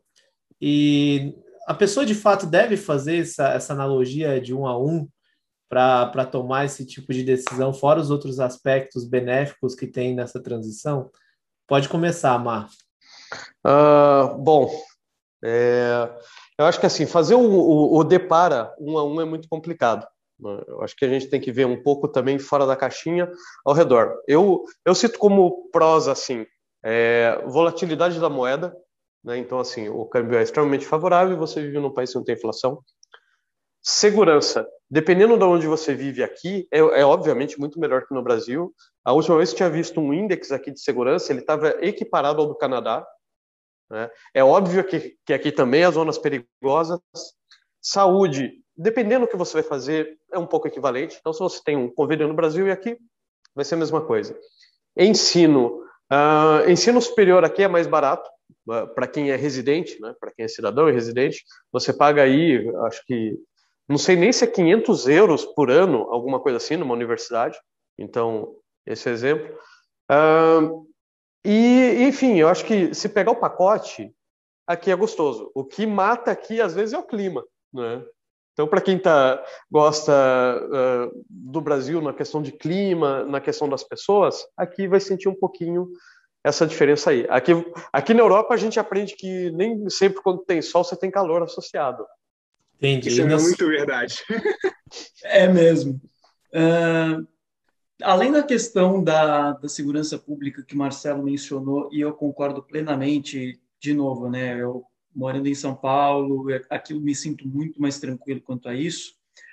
Tem que, e inclusive eu estava falando isso hoje com um rapaz que me atendeu lá no, na clínica, assim, educação pública de qualidade, você tem um clima muito diferente assim para você criar os seus filhos, se você os tiver ou quando você os tiver. Então acho que tem toda essa questão. Agora, o grande ponto negativo é que se você quer estar junto com a tua família ou se você precisa estar junto com a tua família, você está a nove horas de avião no mínimo. Tanto que um amigo da minha esposa, que mora aqui em Lisboa, o pai dele veio a óbito durante essa semana e ele sequer pôde ir para o enterro do pai. Porque não está tendo voo, enfim. Mesmo que tivesse, ele teria desembolsado uma grana alta para conseguir um bilhete aéreo de última hora. Então, é essa questão, é, é, é o contra. Lógico, a tecnologia ajuda? Ajuda, pô. Todo dia eu falo com minha mãe no WhatsApp, no, por vídeo, etc. Mas. É... Olho no olho, o abraço é diferente, né? A, a gente tem percebido muito isso, assim. Quem está no Brasil, mesmo perto, na mesma cidade da família, já está percebendo isso. E aqui isso deixa de ser uma questão temporária, que passa a ser uma questão quase que permanente, né? Mesmo que você volte para o Brasil uma vez por ano e tal, mas é, é uma vez por ano que você conseguir. Outra coisa, assim, eu pessoalmente eu tô aqui há seis meses no Porto, eu tô apaixonado por essa cidade, é uma cidade muito bonita. Uh, dá para você ir a pé. O Marcelo falou isso e eu concordo. Eu, eu, eu, tinha carro em São Paulo, aliás, ainda tenho, porque minha esposa ainda não conseguiu vender. Aliás, se alguém quiser comprar, ó, me manda uma mensagem. e aqui eu não sinto falta de ter carro a não ser quando eu preciso carregar uma quantidade grande de itens. Mas normalmente, assim, mercado tem aqui perto. Eu estou bem numa praça central, que é o Campo 24 de Agosto. Então, eu tenho dois mercados aqui. Eu tenho Pingo Doce, eu tenho Continente. Eu tenho farmácia, eu tenho de tudo aqui perto. Metrô. Aqui tem metrô para quase tudo quanto é lado. Então, para você se locomover na cidade, você precisa gastar, às vezes, um metrô, às vezes uma coisa desse tipo mas principalmente você gasta sola de sapato. Então, e isso é uma coisa que isso, isso te dá uma percepção de qualidade de vida diferente. E óbvio que o sapato aí também não é tão caro, né? Então sai é bem barato, né? Ó, para te dar uma, uma base de cálculo concreta, tá? No final do ano passado, no, depois do Natal, eu comprei um tênis da fila, que no Brasil você não compraria por menos de 300, 400 reais, aqui saiu por 30 euros. Ô Lu, foi você que mandou a foto do bacalhau no grupo lá? Fui! Fala aí o preço do bacalhau para galera. Fala aí. Alô, alô, Terezinha, vocês querem bacalhau? O quilo do bacalhau norueguês aqui no Porto, o, o, o bacalhau normal, 7 euros, e o bacalhau premium, né, aquele mais grossão e tal, 12,99. Isso é um tapa na cara. Minha mãe comprou lascas de bacalhau, que não é bacalhau, aqui na China por 60 reais. É um é, negócio. É, é, é, aquele peixe tipo bacalhau. Ferveu o peixe na água do bacalhau, né? Mais ou menos isso daí. Exatamente. Ô, ô Alan, e na sua opinião, quais são os trade-ins e trade-offs aí dessa mudança? Meu, eu como um bom dev louco, né? Uh, eu vou logo vendo pegar fogo no parquinho. Brincadeira à parte, cara, vale muito a pena vir, tá? Vale muito a pena vir. Pontos positivos, é, meu, segurança, como já foi abordado pela galera, né? É, cara, facilidade ao que você vai fazer. Um outro ponto positivo para mim é, cara, Europa, ponto. Você, o cara vem para cá, você tá ganhando seu dinheiro, você juntou, vai fazer uma viagem. Cara, quero comer uma macarronada louca, vou para Itália ah, sei lá, quero, sei lá, quero tomar uma cerveja no frio, vou para a Alemanha. Então, assim, você tem essa facilidade de viajar, isso eu acho muito da hora, tá? É... Pontos negativos, cara. Para mim, Portugal, dois pontos principais. Um, salário, tá? E aí entra, a gente entra naquela, naquela conversa de, olha, comparar com o salário brasileiro. Cara, você não pode comparar com o salário brasileiro porque o seu custo de vida aqui é diferente. É, eu costumo sempre fazer uma, uma brincadeira, né? Que é fazer a regra de três. Ah, você quer fazer, por exemplo, você quer saber quanto que você gastaria aqui e quanto gastaria no Brasil? Multiplica o valor do salário mínimo daqui pelo do Brasil e compara o valor do, do produto que você queria comprar, por exemplo. Então, assim, é, essa é um cálculo mais é, justo ou então o índice Big Mac, se você for fazer algumas, algumas é, analogias. Mas Cara, ponto negativo, definitivamente, Portugal não é um país para você ficar rico. Então, esse é um péssimo ponto. E, cara, na minha opinião, que foi o que me fez mudar de país, é, é muitos problemas que os brasileiros passam em Portugal com os portugueses.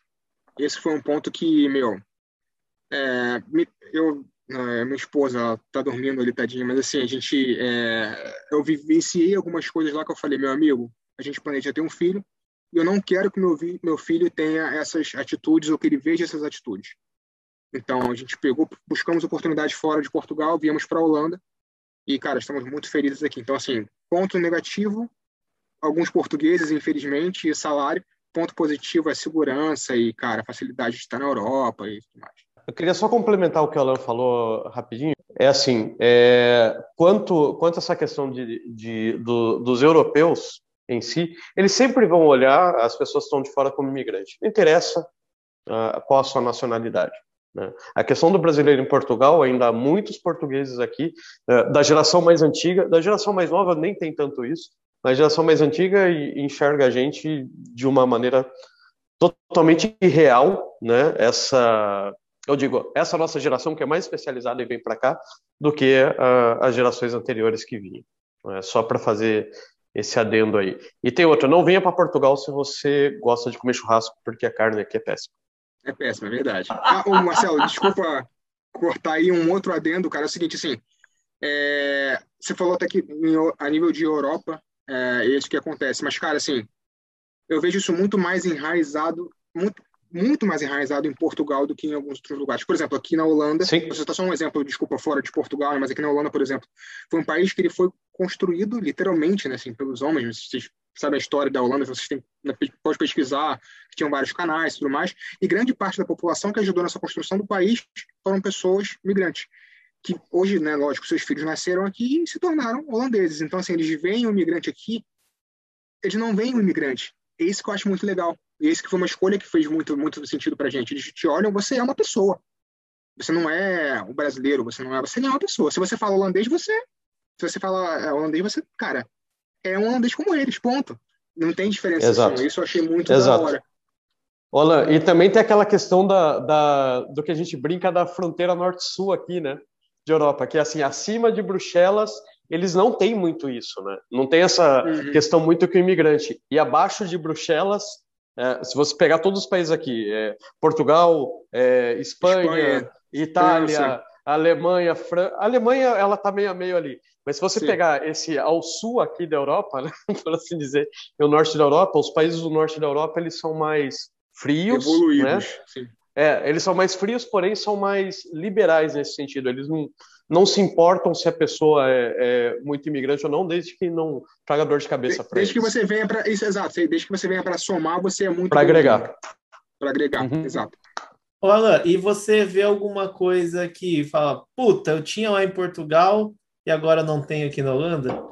Cara, eu tenho uma coisa que é o próprio bacalhau. cara, não tem bacalhau aqui na Holanda. Algumas comidas, né, assim, cara, assim, vamos lá, né? O Brasil foi, né, colônia de Portugal. Então, assim, a gente tem muito costume que é parecido com, com o deles. Então, assim, é, é, bacalhau esse é um exemplo, mas tem é, aquelas comidas mais temperadas, mais pesadas, você não encontra muito para cá, para Holanda. Tá? Então, isso faz uma diferença enorme para gente. Agora, em compensação, uma coisa que melhorou, até brincando com o Marcelo aí, cara, aqui, a picanha daqui, eu já comi picanha aqui que era tipo 19 euros o quilo, que deu de mil a zero na picanha brasileira, cara, de tão boa que era. Então, assim, a gente ganhou por esse ponto, que a gente prefere carne. mas, cara, o calor, brincadeira à parte, fora a comida, o calor é uma coisa que a gente sente falta aqui na Holanda, mas, meu, fora isso, e as praias também de Faro, né? Meu, aquilo ali era uma loucura. Aproveitando, Cara, tô... vocês chegaram a, a, a, a, falar da questão de, de brasileiro aí, mas é, tem redução de salário por ser brasileiro? Oferecem menos por ser brasileiro, comparando com os outros portugueses aí mesmo, né? Os nativos. Chegaram a, vivenciar algum cenário desse ou não? Estão chamando o salário equivalente realmente? Como é que funciona isso aí? Cara, o, o, problema é que eu não tenho muita base de comparação com os portugueses, mas eu acredito que não haja grandes diferenças, pelo menos não em empresas grandes. Talvez em empresas menores, mas eu não tenho muita certeza. É, ô, Tiago, falando, por exemplo, da minha empresa, da, da empresa que eu trabalho, você tem basicamente os seus. Uh, na verdade, assim, os próximos steps já definidos. Então, não tem muito o que fugir, porque cada um desses steps, ou cada um dos cargos, ele tem uma, uma eles chamam de banda salarial, né? Que é mais ou menos o máximo e o mínimo ali. Então, eu não vejo isso também, não. Legal. Ah, só, só mais um ponto. Eu... Tem, tem lugar é, que, na verdade, é, agora falando do, do, perfil técnico, tá? O perfil técnico do brasileiro ele é mais valorizado aqui do que o do próprio português. Essa é a minha impressão, tá? É, não estou nem falando de trabalho, mas o perfil em si, porque querendo ou não, uh, nós brasileiros estamos acostumados com projetos maiores, complexidade maior, e um júnior, muitas vezes ele vem pra, é, é, que é raro, né? Uma empresa bancar um júnior para vir para cá. Mas eu conheço amigos meus que são júniores, vieram para cá porque tem cidadania e tudo mais, que eu, eles chegaram aqui e já foram trabalhar como pleno, como sênior, porque eles tinham muito mais experiência do que o profissional daqui. Bacana, bacana. E para fechar aí, assim, que dica de ouro vocês dariam para quem pretende trabalhar fora e principalmente em Portugal? O que, que vocês recomendariam? Cara, dica de ouro, acho que número um a nível de, de, de dica para quem quer trabalhar com o Salesforce aqui é, cara, não esqueça o inglês. Aqui, o mercado de, de, de Portugal, é, de Salesforce em Portugal, é um mercado muito bom, mas, cara, grandes projetos, se não eu vou chutar alto, tá? Uns 80% dos projetos que a gente tem de revenue em Portugal são de fora do Portugal. Então, caras, inglês continua sendo a base, tá? E uma outra dica de ouro, na minha opinião, é, cara, certificação. Se você está aí no Brasil, por exemplo, uma forma de você comprovar para eles, assim, a gente sabe que para muitos casos isso não se aplica, mas uma, uma forma de você comprovar que você tem algum tipo de conhecimento e isso é muito valorizado aqui, é você ter certificação.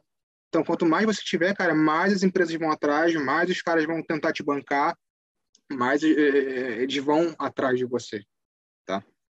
Concordo com tudo que o Alan falou e ainda acrescento mais uma coisa: soft skills. Hoje em dia, isso não falando só a nível, só falando ah, contratações de Portugal para o Brasil, etc.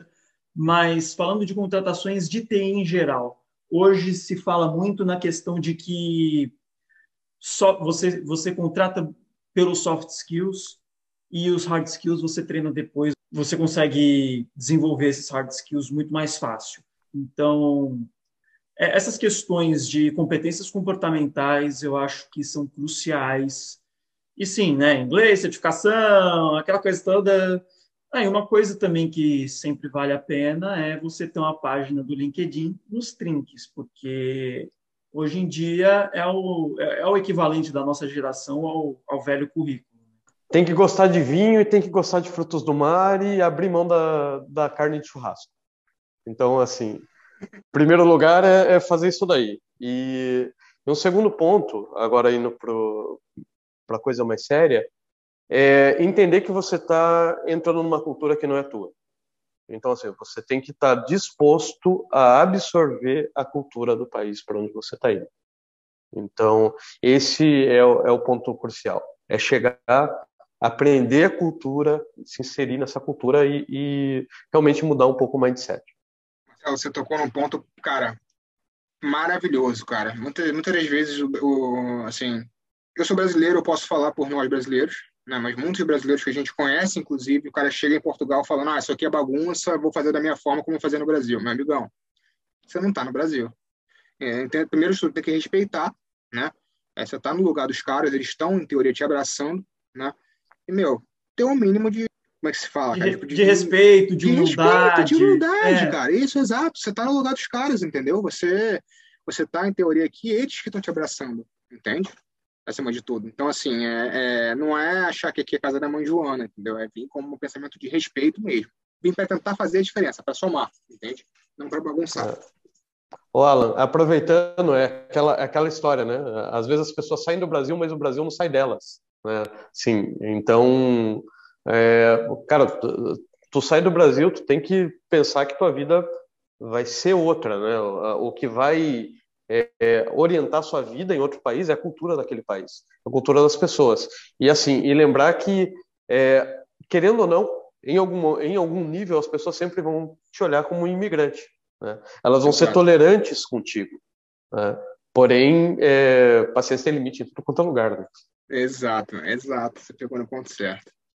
É, exatamente. É, vir no sapatinho e play by the rules. Não, não tentar zonear. Porque uh, o brasileiro ele já tem uma má fama ao redor do mundo nessa questão né, de, de do oba-oba e tal. O mundo vê o Brasil dessa maneira por causa do, do carnaval e de tantas outras coisas. Então, o que nós podemos fazer enquanto brasileiros é não alimentar essa imagem do nosso país. É vir, fazer as coisas certo e provar para quem, para o país que está te recebendo, Portugal, Holanda ou whatever, que não, que o brasileiro ele não é um povo bagunceiro como se diz por aí. Exato. E atitudes, leituras, podcast, o que, que vocês ouvem, o que, que vocês estão lendo no momento? Bom, uh, nesse momento, né, é, eu tô, uh, continuo estudando um pouco o mercado de luxo, então, porque é um mercado que eu estou inserido, então não tem como ser diferente, é, um, é uma coisa totalmente diferente do que eu fazia anteriormente. Então, eu estou basicamente estudando gestão uh, de mercado de luxo, né? é, gestão de marcas de luxo. Né? E agora, por conta de uma demanda específica, eu estou me aprofundando em produtos de beleza. Tá. Uh, tem um canal no YouTube bastante interessante chamado Irmãos de Vaca, que eles falam bastante coisa sobre esses, essa questão da, das, das diferenças culturais e tal. Então, eles têm alguns vídeos bem bacanas para se assistir. Uh, também tem disponível via streaming a RTP1 e a RTP3, que são as que é a estação de TV né, estatal aqui do, de Portugal. Dá para você assistir do Brasil. Inclusive, antes de vir para cá, eu assistia para eu já conseguir né, chegar aqui mais ou menos informado do que está pegando aqui. Tem também se, a, se, o seu pacote de, de, TV a cabo tiver, tem a SIC, que é outra estação de TV que tem aqui. Mas uh, YouTube, acho que é a maior, maior fonte mesmo desse tipo de informação, desse tipo de experiência, e dá para dá fazer uma coisa, dá para você se, se inteirar bastante por, por ele. Aqui, quando você estiver aqui, tem também alguns guias, eu esqueci o nome, mas você compra em supermercados, em livrarias, tem na FINAC, tem na, em algumas lojas, são os guias que você compra que tem várias experiências e tal, são tipo guias turísticos mesmo, e ele tem uma coisa, uma coisa divertida. É, ele custa caro, é um guia por 30 e poucos euros, mas você pode trocar ele durante três anos. Então você renova ele de tempos em tempos. Isso é uma coisa bem interessante. Por fim, também quando você estiver aqui, lógico, né, uma boa garrafa de vinho, aquela coisa toda, que não sempre fala e tal. Tem esse aqui, mais, mais alguns na minha geladeira e tal. Então, essas são as dicas que eu te dou, assim, em termos de, de se inteirar como que são as coisas aqui. Cara, leitura, isso aí eu vou te falar que eu tô pecando um pouco, não tenho me, me, me aprofundado mais, estou num momento meio complicado de, de vida profissional, estou num momento transitório, estou indo para uma outra empresa e tem a minha no Brasil também que eu estou tendo que administrar algumas coisas. Mas, cara, leitura para quem está vindo para cá. É... Na verdade, não seria bem uma leitura, mas, cara, grupos de Facebook ajudam bastante. Isso é uma coisa que, assim, cara, eu tenho um grupo de, de, de, de, de amigos lá em Portugal que, cara, os caras lembram até hoje, putz, IRS, data tal, você tem que fazer. Então, assim, é, é muito interessante porque é brasileiro ajudando brasileiro. Então, assim, uma dica se você quer vir para cá, tem grupos abertos no Facebook, grupos no WhatsApp. Entra, não tenha vergonha de perguntar, se intere, entendeu? É, pesquise, porque é, nesses grupos eu acho que você tem uma, uma boa fonte do que realmente acontece lá no país. Uma outra coisa que eu até é, contra-argumentando um pouco, Luiz, desculpa, Luiz, né, quebrar um pouco, é pessoal, vontade. cuidado com o que você vê no Facebook, no, no, no YouTube, desculpa. tem muito cara no YouTube que ele fala alguma coisa, ah, mas que Portugal é isso, é aquilo, é pá, não sei o que, te vende uma realidade que às vezes não existe. Ou que já existiu no passado e agora, devido ao Covid, está um pouco mais complicado. Então, assim, tente selecionar sempre o que você está vendo. O YouTube é uma fonte maravilhosa, mas tente sempre selecionar o que você está vendo para não cair em fake news e nem nada do tipo. E um como outro ponto, tudo, como tudo é, na internet, diga-se de passagem. Como tudo na internet. Um último ponto é que, cara, aqui não é, é, aqui a gente não tem vinho, mas a gente tem, ó, chocolate. Então, assim, meu, uh, é que, isso aqui olha é que beleza.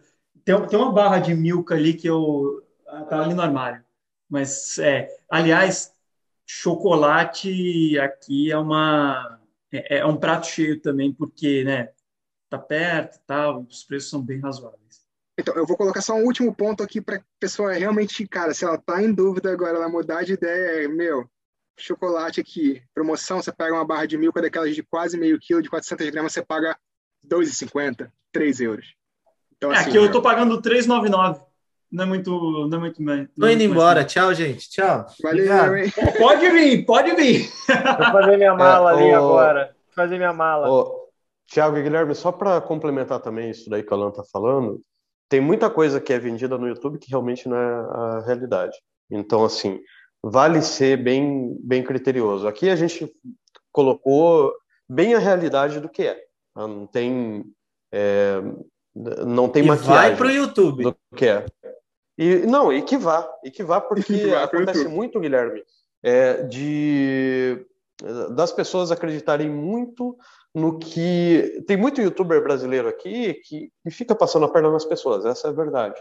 Então, o cara ele, ele, ele fica fomentando o brasileiro vir para cá para vender passeio, passagem, facilidades aqui, coisas que você não precisa pagar para fazer, e essas pessoas querem se aproveitar. Então, assim, é, desconfiem, sejam criteriosos sempre que alguém é, apresentar muita facilidade ou apresentar uma realidade que é muito muito boa, né? Porque todo lugar tem prós e contras. É, acho que isso, inclusive, que o Marcelo disse, vale não só para quem quer vir para Portugal, mas como para qualquer tipo de imigração que o brasileiro queira fazer. Estados Unidos você vê muito desse tipo de coisa também. Então, sempre, né, sempre desconfiar, sempre pesquisar, sempre uma segunda opinião. Esses cuidados assim que nunca são demais. Legal. Pessoal, acho que foi fantástico. Queria agradecer a cada um de vocês aí e deixar em aberto para vocês voltarem em um outro momento para a gente conversar com vocês novamente. Queria saber como é que faz o pessoal achar vocês aí nas redes sociais. Opa, bora, cara, foi um prazer enorme. Uh, mesmo com essa diferença de horários aí, podem contar comigo sempre que precisar. Tá? Inclusive, Holanda para Portugal tem uma hora a mais, então tem até uma diferençazinha a mais aí. Tá? Os contatos, cara, meu LinkedIn é Alan Pepe, como se escreve, é o único que você vai achar lá a nível de Salesforce, né? Acho que a nível de LinkedIn, é difícil encontrar outro nome Pepe. E, meu, arroba Lampec e você me acha no LinkedIn. Ó. Meu LinkedIn, né? linkedin.com barra LA Neto, porque se você digitar só Luiz Andrade vai vir uma lista interminável. Meu Instagram, arroba Luiz com S, underline A, underline Neto. E meu e-mail, se alguém quiser também mandar, luiz.a.neto, arroba outlook.com. Fiquem à vontade, estou aí. A gente abre aí essa conversação. Ah, bom, pessoal, obrigado mais uma vez aí pelo convite. É sempre um prazer aí falar com, com pessoas com as quais eu já trabalhei, né?